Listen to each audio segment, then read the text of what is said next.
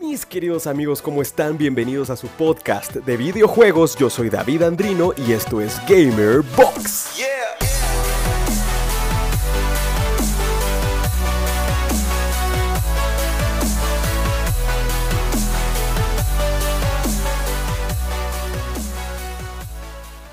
Hola, ¿cómo estamos? Yo soy David Andrino y este es tu podcast de videojuegos Gamer Box digo tu podcast porque, pues, si escuchaste el, el, podcast introductorio que el que está justo antes de este, uno que dura como 20 minutos, que se llama eh, Hello Stranger. Ahí el que entienda la referencia, por favor, manifiéstese. pues como, como les conté, este es un podcast dedicado a todos ustedes, a toda esta comunidad, que digo comunidad, esta familia jugadora familia gamer al final de cuentas, porque de eso se trata. O sea, todos nosotros tenemos una pasión que nos une. Si me estás escuchando, probablemente es porque te gustan los videojuegos. O sea, no creo que si odias los videojuegos con todo tu corazón y todo tu ser, estés aquí. Pero igual si lo estás, tal vez aquí te hacemos cambiar de opinión. Como pueden verlo en el título, este ya es el episodio número uno de Gamerbox. Estoy muy emocionado. Primero que nada, me quiero disculpar con ustedes si escuchan un poquito como de así, así como pop porque ya todavía no tengo filtro antipop, pero ya voy a conseguir uno. Ah, pues ya estamos conociendo aquí términos, podcasters. Ah. no, lo que pasa es que, pues obviamente sí le investigué un poquito. La verdad es que a partir de, de mi primer como introducción, que fue la anterior, sí le pedí a mis amigos más cercanos, así que me dieran como feedbacks y cosas así. Y pues al final sí me puse a analizar que si quiero hacer esto, vamos a hacerlo bien, pues. Entonces dije, ah, vamos a conseguir un, un micrófono un poco más, más profesional, se podría decir. Pues no profesional, pero como más, más pro. más pro para que pues escuche bien, porque pues sus oídos lo merecen. Tampoco le quiero aquí reventar el tímpano a alguno, el, a alguno de ustedes. Pero bueno, em, vamos a iniciar con el tema que acontece el día de hoy. Principalmente se trata del futuro de los videojuegos. Porque pues todos nosotros somos jugadores, eh, ya seamos de consola, ya seamos de PC, ya seamos de hasta de teléfono. Y pues hay como bastantes cosas que van a ir cambiando a lo largo de los años. O sea, yo jamás, jamás hubiera llegado a imaginar que iba a existir un servicio como lo que es el Game Pass, que a la larga llega a ser como un estilo Netflix, veámoslo así, como un Netflix de videojuegos. Es un servicio por el cual tú pagas mensualmente y tienes un catálogo de videojuegos a tu disposición, así siempre. No tienes que pagar extra por ninguno, ni siquiera como en Disney Plus que te ponen a pagar extra por estrenos. No, en Game Pass, así, muchas exclusivas de Xbox llegan día uno de lanzamiento a Game Pass. Entonces, es un servicio brutal. La verdad es que Game Pass creo yo que es un gran avance. Ese es como principal, el principal avance que ya estamos viendo. O sea, el futuro es hoy. El futuro es hoy, hermano. Pues de eso se trata, más o menos como de ver cómo va a ir cambiando esta industria. Vamos a empezar con la noticia que aconteció el día de hoy, martes 6 de julio, que es el día que estoy grabando esto. Esta mañana descubrimos todos que va a salir una nueva versión del Nintendo Switch. Esta, esta nueva Switch, pues a la larga trae cambios mínimos, pero, o sea, no, se, no es la nueva Nintendo Switch Pro que todo el mundo estaba esperando, pues que todos los fans de Nintendo y toda la gente como que le gusta jugar en Switch esperaba, porque habían muchos rumores de que sí, que una Nintendo Switch Pro, que posiblemente la anunciaban en E3 y que shalala, shalala, shalala, pajas, o sea, no nos dieron nada de lo que queríamos. Bueno, no nos adelantemos, también vamos a hablar un poquito de E3, porque obvio esto es parte del futuro de los videojuegos. Sí nos dieron mucho de lo que sí queríamos, pero sí nos, dejaron, nos quedaron a ver bastante y yo creo que muchos, pues sí, esperábamos la idea de una Nintendo Switch Pro. Pero bueno, nos, nos cayó esta Nintendo Switch OLED, pantalla OLED. Ahí sí que miren, ¿saben cómo lo asocio yo? Lo asocio más o menos como, como este cambio que existe entre los iPhones. Vean, por ejemplo, está el iPhone 7 y entre el 7 eh, y el 8 o bueno, la siguiente generación salió como un 7S. Eso, que siempre es como lo mismo, pero con algunas mejoras. Entonces, prácticamente de eso se trata esta consola. Es un Nintendo Switch como el que conocíamos, pero con pantalla OLED. Que si esto es, una gran, esto es un gran cambio, no. Que si ya tienes una Nintendo Switch, tienes que pasarte a esta, no. En lo personal, yo creo que no es necesario. La verdad es que si ya tienes un Nintendo Switch, no. Pero si querés empezar, creo que es una muy buena, muy buena adquisición. Porque miren, a la larga la resolución en la que llega es la misma a la que llega el Nintendo Switch normal. Es decir, todavía va a llegar a 1280 por 720. O sea, no más que eso. Todo el mundo esperaba que ya se alcanzaran como resoluciones 4K en el nuevo Switch, pero como les digo, o sea, este es como un modelo con algunas cositas más. Por ejemplo, en la parte de atrás ahora trae un soporte completo, o sea, toda la pantalla se va a detener, no solo la patita que traen los Switch así súper endeble que se cae a cada rato. bueno, a mí se me cae, no sé si a ustedes se les caerá sí, así menos extremo las pruebas a las que yo he sometido mi Switch, pero sí, la verdad es que creo que este nuevo soporte es lo que a mí más me gusta, aparte de la pantalla, obviamente, pero son como los cambios más significativos. Ah, y el color. El color sí, eso sí, eso sí me enamoró, la verdad, eso sí no lo voy a negar hasta me dio escalofríos cuando vi la Switch eh, amarilla, Switch versión Pikachu. Como existía una Game Boy versión Pikachu, me acuerdo. Me refiero al color blanco que trae. Ah, ese color blanco es precioso. Es que yo, mis colores favoritos son el blanco y el negro y sus combinaciones. Por eso es que la Xbox Series S es como, wow, me fascina. Qué cool que sea color blanca. Eso sí me encanta. Y principalmente la pantalla OLED. Este es como el principal cambio que ustedes tienen que saber. Así que si ustedes están pensando en comprarse una Switch normal o una Switch modelo OLED, cómprense la Switch normal. Y si ya pues le quieren invertir más dinerito, uh, cómprense la OLED. La verdadera diferencia es la pantalla. Esta pantalla deja de ser pantalla LED, quiere decir que ya no se ilumina completamente el display por medio de, una luz que está atrás. Básicamente los modelos LED tienen una luz atrás que ilumina toda la pantalla, pero los modelos OLED tienen luz propia en cada uno de los píxeles. Es decir, que cada micropuntito de imagen eh, tiene su luz propia. Es decir, que los negros son súper intensos porque en realidad lo que estás viendo no es luz, es ausencia de luz, está literalmente apagado el píxel, por eso es que los negros del iPhone 12 son brutales. Para los que tengan iPhone 12 o iPhone de pantalla OLED, pues podrán ver por ejemplo, cuando ponen un video en YouTube que tiene dos franjitas en los lados, que se ven así negras, negras, pero así extremo, a la oscuridad total. Va, pues esa es oscuridad total porque literal están apagados esos píxeles. Pues eso. Así que a la larga, aunque la resolución sea la misma, pues sí, podemos decir que se va a ver más bonito, porque obviamente la pantalla es una pantalla premium a comparación de la pantalla que trae el Switch, porque la pantalla que trae el Switch de por sí a mí sí, sinceramente no me gusta. O sea, yo creo que le podrían haber metido otro, otro tipo de pantalla LED un poco más bonita, pero también veo como que resiste. Eso sí, aguanta un montón y como a la larga pues esta consola siempre Nintendo está como, como orientado pues a los niños y, algunos pues no tan niños como nosotros. A mí me gusta mucho la Nintendo Switch, la verdad. Se me hace una consola preciosa y súper súper útil por pues la portabilidad, pero eh, obviamente están inspiradas en que las puedas mantener, las puedas cuidar. Y pues no solo tan niños como decía, porque yo sí soy bien estomaguito a veces con decirles que he roto un chingo de pantallas de celular y creo que muchos de ustedes posiblemente sí, porque recuerdo ver a miles de personas con sus celulares con la pantalla así toda destartalada, que ya hasta pedacitos le hacen falta, así como que entre el, chajazo, así entre, entre lo rajado hay como cubitos micros que le hacen falta trocitos de vidrio. Va, así he visto personas y realmente creo que la Switch, cambiarle la pantalla a una Switch debe ser. No tengo ni idea, la verdad, si alguna persona le ha cambiado la pantalla a una Switch o tiene idea si eso se puede, eh, manifiéstese también. Pero realmente me imagino que sí debe ser algo pues costosito o no tan sencillo de conseguir como sería cambiar la pantalla de un celular. A la larga, esa es la mayor diferencia que trae este nuevo modelo de la Nintendo Switch? Pues la pantalla. Si me escuchan como divagando mucho entre temas y así es porque pues esto lo estoy haciendo completamente sin guion y tampoco tengo como una escaleta, o sea, tampoco tengo como los temas de los que voy a hablar. Eh, sí como que escritos, o sea, tengo algunos, pero mucho de lo que les quiero contar viene así directamente de mi jeta, de mi, de mi shola.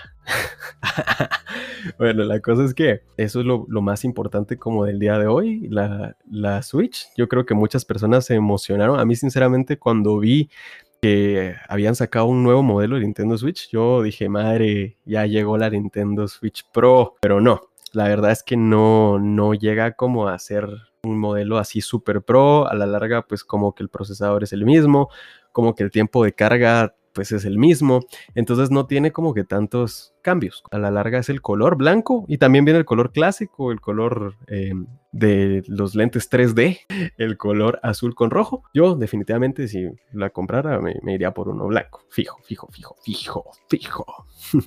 ah, bueno, y otra diferencia que trae también es que como que el dock donde lo, donde lo ponen para cargar y lo ponen para que se conecte a la tele, trae una entrada de cable de internet y realmente pues conectarlo así directo al cable siempre es una conexión mucho más estable y mucho mejor. Pero bueno, bueno, bueno, bueno, bueno. Ahora vamos a seguir con el tema que acontece el día de hoy. ¿Y a dónde va esta industria? Miren, yo les voy a ser bien sincero, esta es mi opinión personal, pero les tengo que decir que si ustedes son fans de tener sus juegos en disco, pues qué cool, a mí también me encanta, pero yo diría que con el tiempo esto va a ir desapareciendo. Podemos ver que, por ejemplo, en PC, yo creo que ya no es como que se vendan juegos físicos, o si lo hace, si, si, si, se hace, debe ser mínimo. Pero hay un montón de tiendas virtuales como Steam, como la Epic Game Store.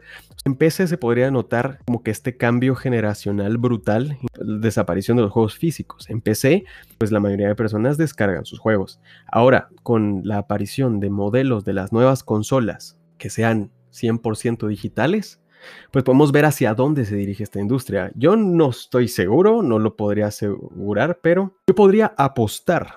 No sé, bueno, no sé si la próxima generación, la que siga, así como la PlayStation 6 y Xbox X, XXX, no, no sé cómo la llamen, XL, o sea, a ver, pues a la próxima Xbox, yo creería, ah, bueno, no, tal vez la próxima todavía traiga lector de disco, pero tal vez después sí ya vaya desapareciendo totalmente hacia eso es donde se dirige esta industria, como a desaparecer los juegos físicos y a enfocarnos 100% en la compra de juegos digitales, ya que pues hay muchos beneficios en la compra de juegos digitales, pues la acumulación de objetos materiales en tu casa tampoco se va a dar. Es súper sencillo. Lo querés, lo compras en ese ratito y ya lo jugás. Yo me recuerdo que cuando estaba más niño compraba, bueno, cuando estaba chiquito, así chiquito, compraba juegos para la PlayStation 2 o PlayStation 3 todavía y me iba así todo el carro viendo la caja, viendo como que el librito de las instrucciones, viendo la parte de atrás, imaginándome qué tan bueno iba a estar ese juego solo con las imágenes. La verdad es que sí era algo que, que sí hacía que yo comprara los juegos, ver como que las portadas, puede ser que los juegos fueran una caca o no, sé, fueran malos, pero yo en realidad no, no me metía como a ver artículos ni nada de eso, pues estaba niño soy simplemente con la portada, yo decía, ah, no, no, pues qué buenísimo se mira ese juego, yo me lo quiero llevar, lo quiero jugar. Entonces, pues bueno, eso más que todo es como una, un punto negativo de esto, que pues ya no vamos a tener como que esa magia, aunque a la larga pues todo va evolucionando, pues vas a poder ver un tráiler ahora en la tienda, vas a poder jugar una demo en la tienda también, también es como otro, como otro tipo de marketing para estos productos digitales y lo compras y lo tenés inmediatamente ya contigo. Y también ahora pues las nuevas consolas descargan los juegos mucho más rápido, se, se, colocan en tu, en tu consola rapidísimo. No es como antes, que, ay Dios, yo me acuerdo que se tardaba una eternidad, o sea, lo ponías a descargar y decía, le falta un día y cuatro horas.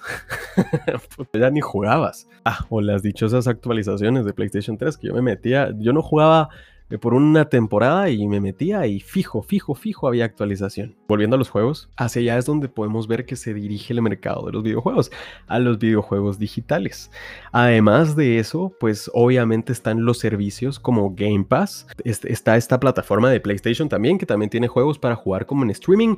Creo que la mayoría de esos juegos no se pueden descargar, pero la verdad es que yo una vez intenté conseguirme eso y yo creo que en realidad para Latinoamérica no está disponible. No está disponible todavía como que ese servicio. Entonces, pues lo que sí tengo es Game Pass y la verdad es que estoy impresionado. Yo sinceramente soy nuevo en Xbox.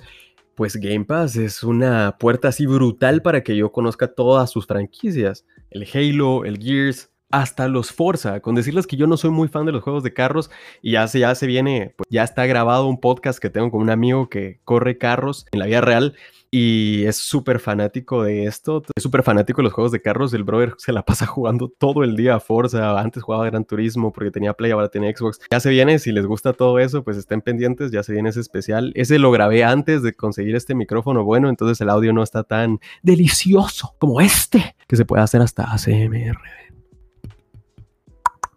Pero sí, se viene, se viene. Pero son juegos que yo les digo, yo jamás, jamás los habría probado, de no ser por Game Pass. Tal vez sí habría comprado como que la colección de Halo y algunos otros. Mi primo que juega en PC me contó que esta colección de Halo, pues también la Master Chief Collection también está para PC. Entonces, pues obviamente esos pues sí los habría comprado porque son como icónicos. Otros juegos como por ejemplo Sea of Thieves, el mar de los ladronzuelos, el mar de los cacos el mar de los ladrones. ese no lo habría jugado de no ser porque está en Game Pass. Y la verdad es que es muy bueno. Que hubo ahorita una actualización orientada a Piratas del Caribe. Yo soy muy fan de Piratas del Caribe, entonces pues ya la jugué. Y está muy buena, muy buena. Tiene un montón como de referencias a las películas. Pero estaba viendo que no es un juego...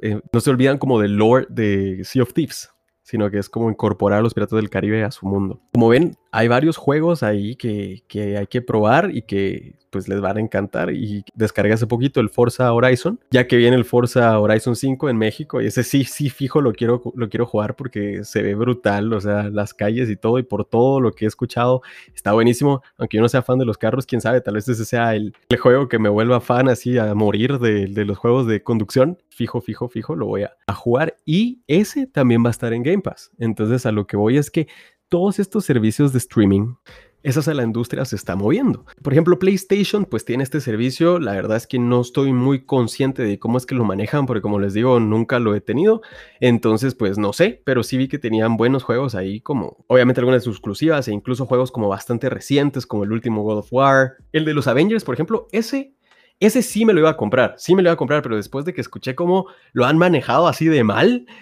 ya no, ya no, me, me, decepcionó, la verdad. Qué lamentable que se hayan cagado en una licencia tan buena como son los Avengers. Parece que el juego es bueno, pero ya cuando empezó con todo este mundo de los juegos servicio, ya se fregó. Y bueno, qué bueno que tocamos esto porque así entramos en el siguiente punto, los juegos servicio. A la larga, yo no sé cuánto tiempo le vaya a quedar a este modelo de, videojuegos o si va a ser eterno, pero no me cabe duda que le están sacando mucho, mucho, mucho pisto a estos juegos. Pisto es como dinero para los que no me entiendan. ¿Por qué? O sea, basta ver Fortnite o Rocket League la gente, madre, se gasta un montón de dinero en cosas puramente estéticas de su juego. Entonces es brutal, es como que ya crearon su pequeña mina de oro, ya tienen el juego, te sacan skins que están brutales. Yo pequé en comprarme esas cosas. Siento que es una técnica buenísima para sacarte dinero. Me descargué, bueno, yo me, me compré el pase de batalla cuando salió de Mandalorian, porque obviamente tenía que tener a ese Baby Yoda, estaba brutal. ¿Y saben qué? Ni siquiera lo obtuve, ni siquiera lo obtuve porque ah, no me dio tiempo de jugar tanto, tanto. Era la primera vez que le metía así duro al Fortnite y la verdad es que es difícil porque te, te, te enloquece, o sea, como ya pagaste, ahora tenés que conseguir, o sea, ya es tu inversión, entonces ya prácticamente estás trabajando tus skins y las cosas que tenga el pase de batalla. Es más, hay inclusive un, un servicio, no, no estoy seguro cómo se llama, pero es como Fortnite Pass, algo así, o, pase de batalla, network, no sé, no, no tengo ni idea de cómo se llama, la verdad, lo siento que mal informado estoy, pero eh, bueno, ni tanto porque sé cómo funciona. Tú pagas esta membresía y pues te dan los pases de batalla y algunos skins como especiales y exclusivos, solo como de la membresía. Entonces eh, ya no tienes que pagar tú tu pase de batalla mensual, sino que ya tenés esta membresía y pues te sale más barato, que te salga un poco más económico que comprar el pase de batalla individual, aparte de los, es como skins y cosas especiales de la suscripción. Pues este modelo de servicio, que también lo hemos visto en Warzone, que también lo hemos visto como en PUBG o en Call of Duty Mobile. Call of Duty Mobile también tiene bastantes eh, como skins y cosas que puedes comprar todas estas cosas son como, como yo, las veo como extraídas de los juegos de teléfono. Así como que, ah, ¿quieres esto? ¿Quieres esto? Paga por ello. Pero en este caso todavía está un poco más jodido porque ni siquiera te da como una ventaja. A la larga es como puramente estético. No voy a negar que ahorita hace poco salió el skin de Thanos y se ve pero brutal, pero así, Dios mío. Eh, ya, ya, estuve jugando Fortnite y he visto gente con ese skin y yo ando con mi skin de Stormtrooper porque también compré este skin porque soy bien fan de Star Wars, pero la verdad ese sí, todo grandulón y fornido, creo que a algunas personas no les guste porque tal vez les puede tapar un poco la, la pantalla, pero sí se miraba así súper pro, súper pro. Pues obviamente eso creo que te da, si no te da alguna mejora en el juego, pero sí te da una mejora como emocional, ¿me entienden? Como que te inspira a matar, soy Thanos soy el titán. Entonces, obvio. Y así, hay un montón de skins peladísimas. Ahorita que, pues, que salió la serie de Loki, hay una skin de Loki que tienen ahí y ah, se ve buenísima. El punto es que, mm, aparte está en todo como el hecho de que Fortnite, por ejemplo, va como muy acorde a las tendencias. O sea, salió la segunda temporada de Mandalorian y lo sacaron en Fortnite. Salió las películas de los Avengers, Endgame y todo esto y hubo hubo un pase de batallas diseñado a ellos en, Fortnite. Entonces, a la larga, incluso cuando salió la última John Wick, eh, este, salió John Wick en Fortnite. Entonces, como que sí están como muy acorde a las tendencias a las que se dirige el mundo, a las cosas que están de moda y pues las meten ahí en su, en su juego. Entonces, pues obviamente los juegos servicio creo que es hacia donde se, se dirigen muchos de los juegos que, que nos gustan, ¿verdad? Porque antes, por ejemplo, eh, yo recuerdo que yo sí fui súper fan de los Call of Duty, de los shooters, y era como, wow, o sea, sí me quiero conseguir como ese skin para esa arma que es legendaria y brutal. Pero siento que esto es como otro, otro modo, porque por ejemplo no solo enganchan a las personas que les gusta el juego, sino también enganchan a las personas que les gustan las cosas que están agregando al juego. Este mes casi me compro el pase de batalla porque estaba Rick Sánchez de Ricky Morty. O sea, ¿quién no quiere tener al fuck Rick Sánchez? Dios, ese personaje es brutal. Esa serie es de, de, mis favoritas. Y saludos para vos, Dro Ese es el nombre clave de un amigo con el que mirábamos Ricky Morty. La verdad es que muy buena, muy buena. Pero bueno, como podemos ver, el todo, todo esto se basa como en ya servicios, ¿verdad? Juegos servicios, servicios de juegos, incluso hay rumores, rumores muy, o sea, se podría decir que es casi una micro confirmación de que los nuevos juegos de PES, los nuevos juegos como la competencia directa de Electronic Arts con FIFA, Pro Evolution Soccer, eh, van a ser juego servicio también. O sea, yo sinceramente creo que si se tiran por esto, o sea, sí, sí joden a FIFA, sí joden a FIFA brutal, sí joderían a FIFA brutalmente porque, bueno, miren, tal vez no, porque creo que no tienen las mismas licencias para tener todos los juegos y todo, pero no negaría que muchas personas se pasen a PES porque a la larga es gratis. Y FIFA, pues es un juego que sale año con año está en Game Pass, por cierto. sí, porque este EA, pues como que EA Play, que era como el servicio también que sacó EA, pues como que se asoció con Xbox, no sé qué trato tendrán, pero la cosa es que pues, todos los juegos de EA Play pues están en, en Game Pass también. A mí, que yo soy fan de Star Wars, como ya lo mencioné como 10 veces, pues me llega un montón eso, porque, porque está el Jedi Fallen Order, el Star Wars Squadrons. Este también acaba de salir, cabal, el mes que pasó, en, ahorita en junio estuvo en, en PlayStation Plus. Y eso es otra cosa, también los juegos que tienen. Por ejemplo, yo nunca, nunca dejaría la PlayStation de lado, porque yo sí soy muy fan de las exclusivas de PlayStation. Yo soy súper fan de Horizon, me encantó Horizon, me fascina Horizon, Ratchet y Clank, los juegos de God of War. O sea, tienen un montón de exclusivas como súper especiales, así juegos, juegazos, The Last of Us, The Last of Us, Uncharted, los Spider-Man. Permítanme, si escuchan a un gatito, es mi gato. Denme un segundo, lo voy a entrar. Hola, lindo, va. Pero te quedas calladito, pues, porque no queremos aquí que, andes haciendo tanta bulla. Así me disculpo si escuchan los maullidos ahí por ahí de fondo. Pero bueno, juegos como Bloodborne, que fueron exclusivos. No sé, Persona 5 también. O sea, hay juegos que, que yo sí tengo que jugar sí o sí y que van a salir solamente en PlayStation. Pues yo creería que hay muchas personas que, que también nos quedamos con PlayStation por esto. O sea, Game Pass podrá estar buenísimo, podrá tener muy buenos juegos, algunos pues un poco más floquitos, pero pues a la larga no tienes que pagar extra por cada uno, o sea, solo pagas tu membresía y ya está. Pero, como les digo, las exclusivas de PlayStation es el punto fuerte que ellos tienen. Y he ahí pues el siguiente punto. ¿A dónde se dirige PlayStation? Yo no sé pero yo creería que con el tiempo tienen que crear alguna cosa similar a Game Pass. Tienen que crear algo similar a Game Pass, porque, bueno, tal vez al principio, como por su ego, no van a querer como que hacer lo mismo y copiar así directamente a Xbox, pero yo creo que esto pues va a tener que pasar. O no sé, no sé si algún día, pues, pues eh, Game Pass también se puede usar en PC. No sé si, si Game Pass llegue a así en un mundo utópico llega a ver Game Pass en la PlayStation. Sería, sería así ya, ya PlayStation así levantando la banderita, la, banderita blanca, así nos rendimos a sus pies. Pero sí, definitivamente PlayStation tiene juegazos, juegazos, juegazos y pues hace poquito salió la noticia de que PlayStation acaba de comprar un estudio que se encarga como de hacer juegos, de hacer ports de juegos a PC. Lo más probable es que se vengan un montón de sus exclusivas a PC también. Hay que ver qué sucede ahí. Eso es como, como lo nuevo, lo que se viene para las consolas. Y desde mi punto de vista, obviamente, como les digo, esto es como un tipo eh, conversación. No digo un debate porque no es como un debate, sino más bien es como una puesta en común, como una lluvia de ideas. Me recuerdo que en el colegio eso era así. Hagamos lluvia de ideas, chicos. de la doña Leti. Ah, hacia donde veo que se dirigen los videojuegos es hacia el mundo digital, hacia los, los em, juegos servicio. O bueno, pues estos servicios tipo Game Pass, que no completamente tiene que ser stream, sino que pues los descargas.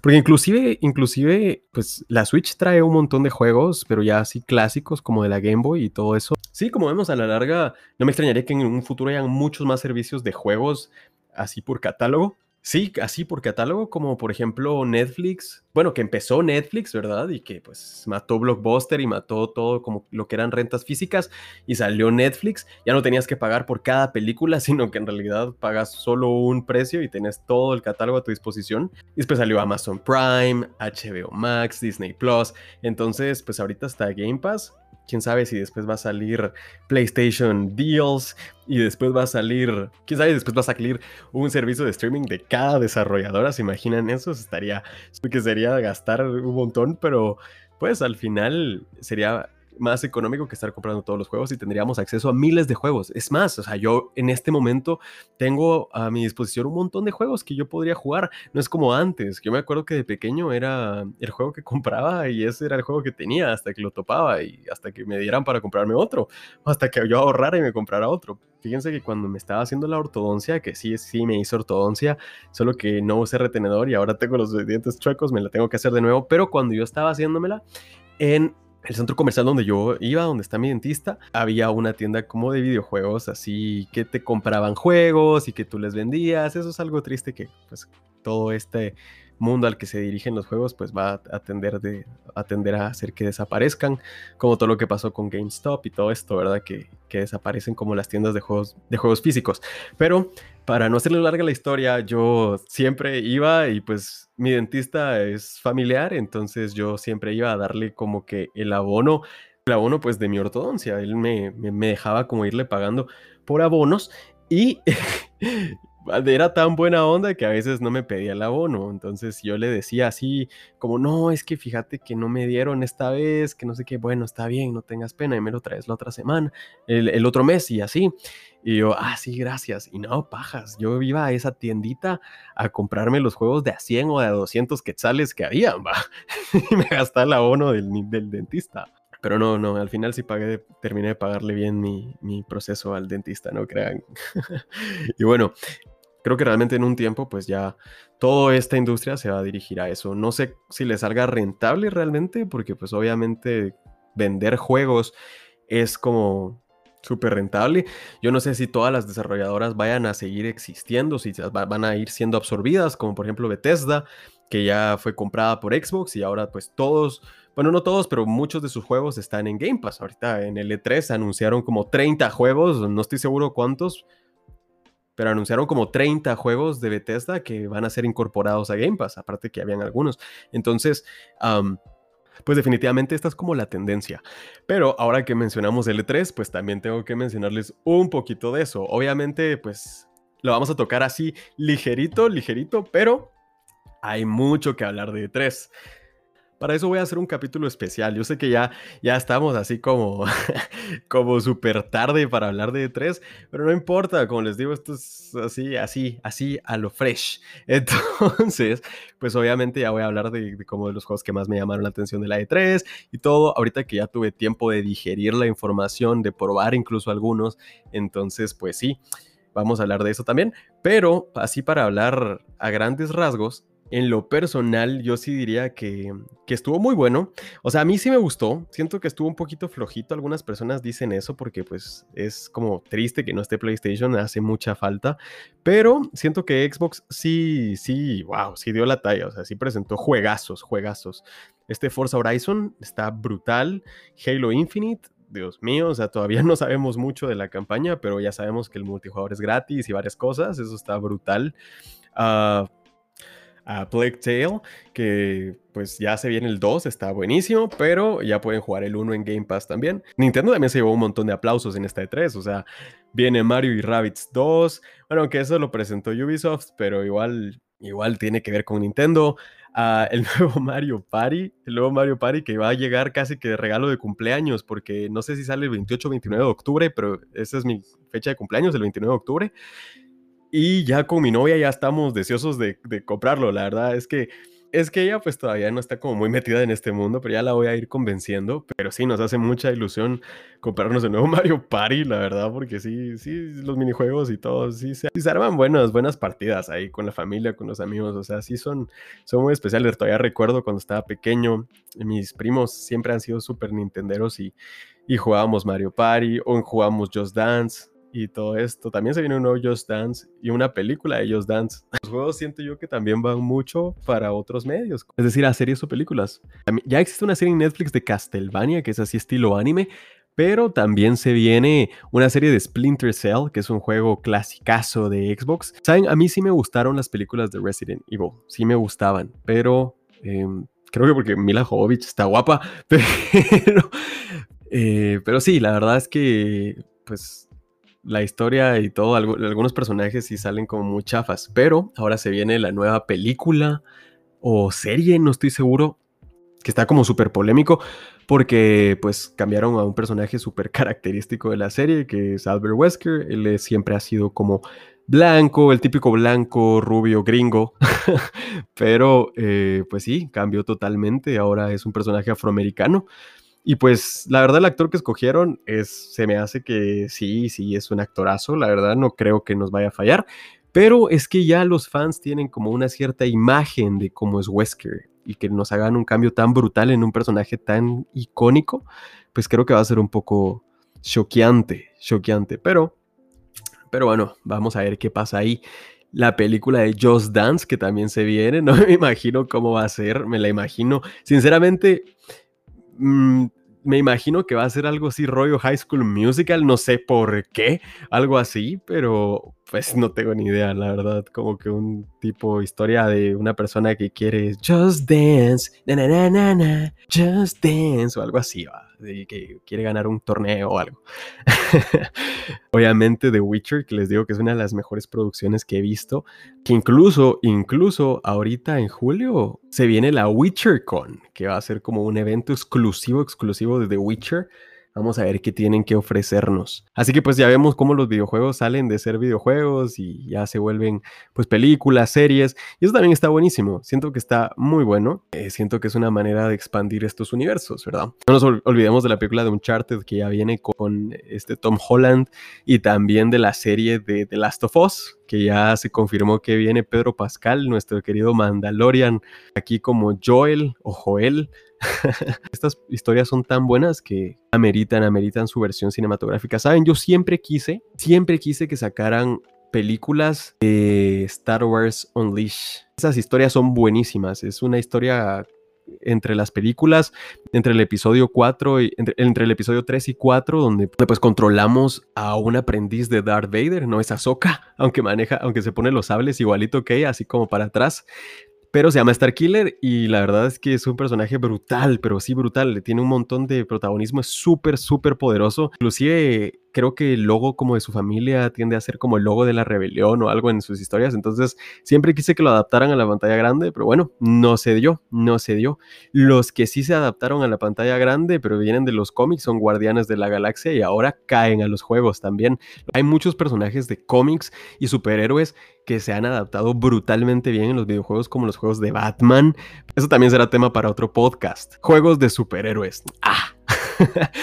Pero bueno, como vemos también el cine y los videojuegos están bien asociados, y no, no nos olvidemos ahorita del Dead Stranding Director Cut que se viene, o el Ghost of Tsushima Director's Cut también. No sé qué onda, como que se emocionaron después de que salió el Snyder Cut. Pero sí, se vienen estos juegos también, que son como los mismos, o sea, a la larga literal es como la versión extendida de estos juegos. A ver cómo va a estar eso, pero fijo, fijo, hay que probarlos.